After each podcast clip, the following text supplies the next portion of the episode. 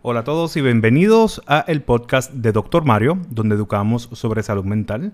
Con ustedes, como siempre, el doctor Mario González Torres. Y como saben, soy psiquiatra de niños, adolescentes y adultos. Y en este episodio voy a hablar sobre el trastorno de déficit de atención e hiperactividad.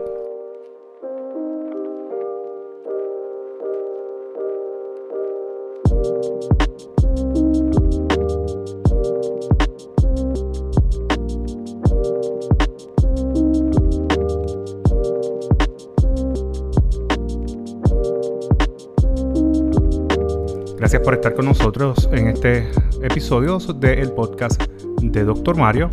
Como siempre, saben que pueden conseguir mi página de internet www.saludmental.blog y pueden buscarme en las redes sociales como arroba Dr. Mario Psiquiatra. El trastorno de déficit de atención e hiperactividad, ADHD por sus siglas en inglés, es una condición neuropsiquiátrica la cual es bastante común y hay varios mitos relacionados a ella. Usualmente uno de los principales es que es una condición que tiende a ocurrir solamente en los niños y esto no es correcto. Podemos ver la condición a través de toda la vida. Otra cosa que a veces se habla de esta condición es que la persona no, da el esfuerzo para lograr las cosas y también esto no es correcto. Eh, la realidad es que los síntomas que tiene esta condición puede causar gran disfunción en las personas. Y pues les quiero comentar que, que es un tema es un tema del cual me gusta hablar porque pues yo padezco de la condición no fui a esta escuela de medicina que me la pude identificar. Yo hice un escrito relacionado a eso que lo pueden buscar en mi blog. Se llama Mi vida con déficit de atención. En él comparto mi experiencia con el trastorno a través de la vida. Y pues yo sé lo que se siente. El ADHD afecta entre un 5 y un 8% de los niños en la edad escolar. Y la realidad es que entre un 60 y 85% de los que son diagnosticados como niños continúan cumpliendo los criterios para el trastorno en la adolescencia y hasta un 60% continúa siendo sintomático hasta la edad adulta. Todavía a mí me pasa, o sea que, que sé que se extiende a través de la vida. Los niños y adolescentes y los adultos con el déficit de atención a menudo tienen deterioro significativo en el funcionamiento académico, así como en el área social e interpersonal. Que esta es otro detalle importante.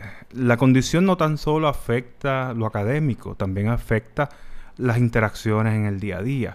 Porque en adición a que se le olvide, por ejemplo, copiar algo o terminar una tarea, usualmente pues no recogen el cuarto, no, no siguen las instrucciones que le envían las personas importantes para, para ese paciente. También olvidan fechas importantes y cosas que pueden afectar las relaciones de pareja y relaciones interpersonales. El trastorno de déficit de atención e hiperactividad es una de estas condiciones que tenemos mucha evidencia que tiene un componente genético hereditario significativo. Usualmente cuando hacemos este historial de la persona identificamos varias personas. Por ejemplo, en mi situación, creo que mi padre tiene rasgos, aunque nunca fue diagnosticado, y mi hijo tiene muchas cosas parecidas a las que yo presentaba a los nueve años de edad. Así que vemos que ocurre en varios familiares. Una de las cosas que a veces yo le pregunto a los niños adolescentes que llegan a mi oficina es ¿a, quién tú te pareces? ¿A quién se parece esa forma de ser? ¿A mamá o papá? Y usualmente siempre me identifican a alguien. Se postula que muchos neurotransmisores están asociados con los síntomas del trastorno de déficit de atención e hiperactividad, pero pues realmente la dopamina es un foco importante en términos de investigación clínica y en los tratamientos. Y básicamente lo que pasa es que no están en unos niveles adecuados en el área de la corteza eh, prefrontal, que es donde se regulan muchas de estas cosas que tienen que ver con la atención y el control de los impulsos. Las características en términos de síntomas de esta condición, pues básicamente vamos a ver que hay síntomas de hiperactividad, impulsividad e inatención. A veces ocurre predominantemente hiperactividad o impulsividad o hiperactividad, por ejemplo.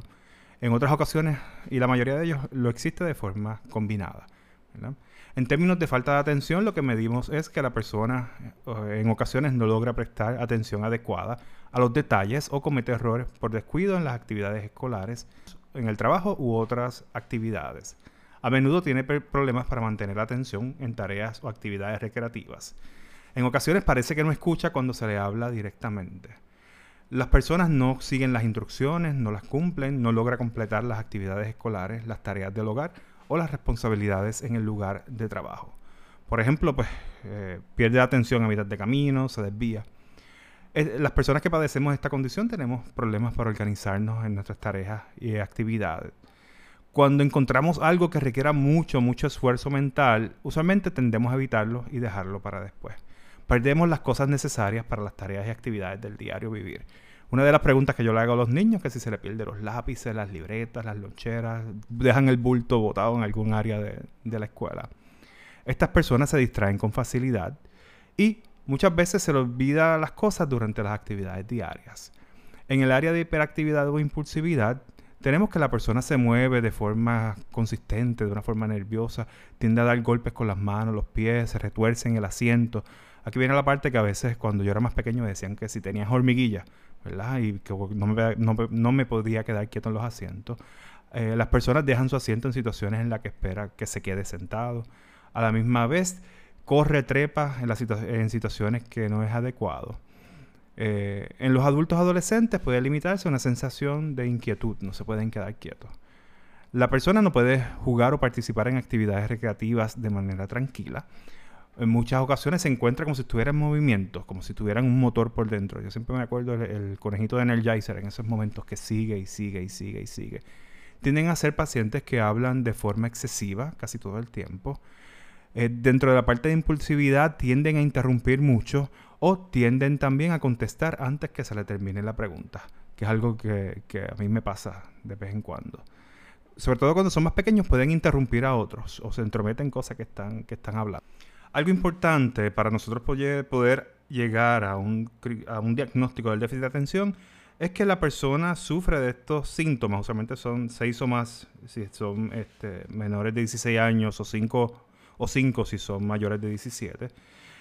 Ellos tienen que presentar estos síntomas en más de un área del funcionamiento diario, tanto por ejemplo en casa como en la escuela. Eh, a la misma vez, si se identifica en la adultez, tenemos que hacer un historial bien hacia atrás en el desarrollo y estar claros de que ocurren los síntomas antes de que la persona tiene 12 años. A la misma vez, como todo trastorno de salud mental, siempre hay que descartar que los síntomas sean a consecuencia de alguna otra condición psiquiátrica o alguna otra condición de salud.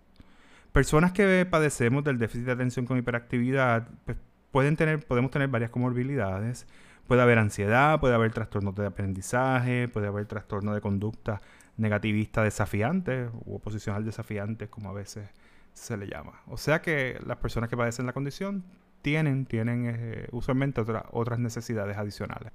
El tratamiento usualmente debe ser una combinación de medicinas para los pacientes que los necesitan, conjunto de terapia psicológica, eh, terapia del habla, terapia ocupacional, dependiendo de las necesidades de cada niño o niña o paciente que, tenga las necesidades. En ocasiones también se piden acomodos razonables en la escuela, trabajos y otro tipo de ambiente.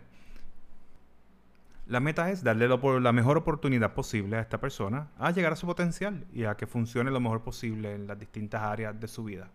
El tratamiento farmacológico tiende a funcionar bastante bien, siempre y cuando sea bien tolerado, y ayuda a que los pacientes que padecen de este trastorno funcionen mejor. Como saben, pues esta información no reemplaza una evaluación por un profesional de la salud mental, así que por favor busquen la ayuda en el caso de que usted algún ser querido tenga síntomas eh, similares. Para emergencias se puede comunicar al 911 o la sala de emergencias más cercana y sabemos que para urgencias en Puerto Rico pues está la línea Paz que se pueden comunicar con ella al 1-800-981-0023. Deseo informarles que por las próximas semanas voy a tomar un receso del podcast de Dr. Mario. Espero continuar con él como a mitad de septiembre.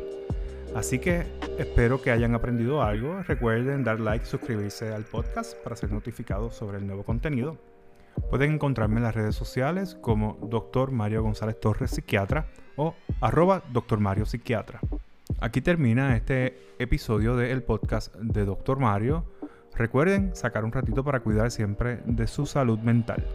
Gracias por su sintonía y hasta la próxima.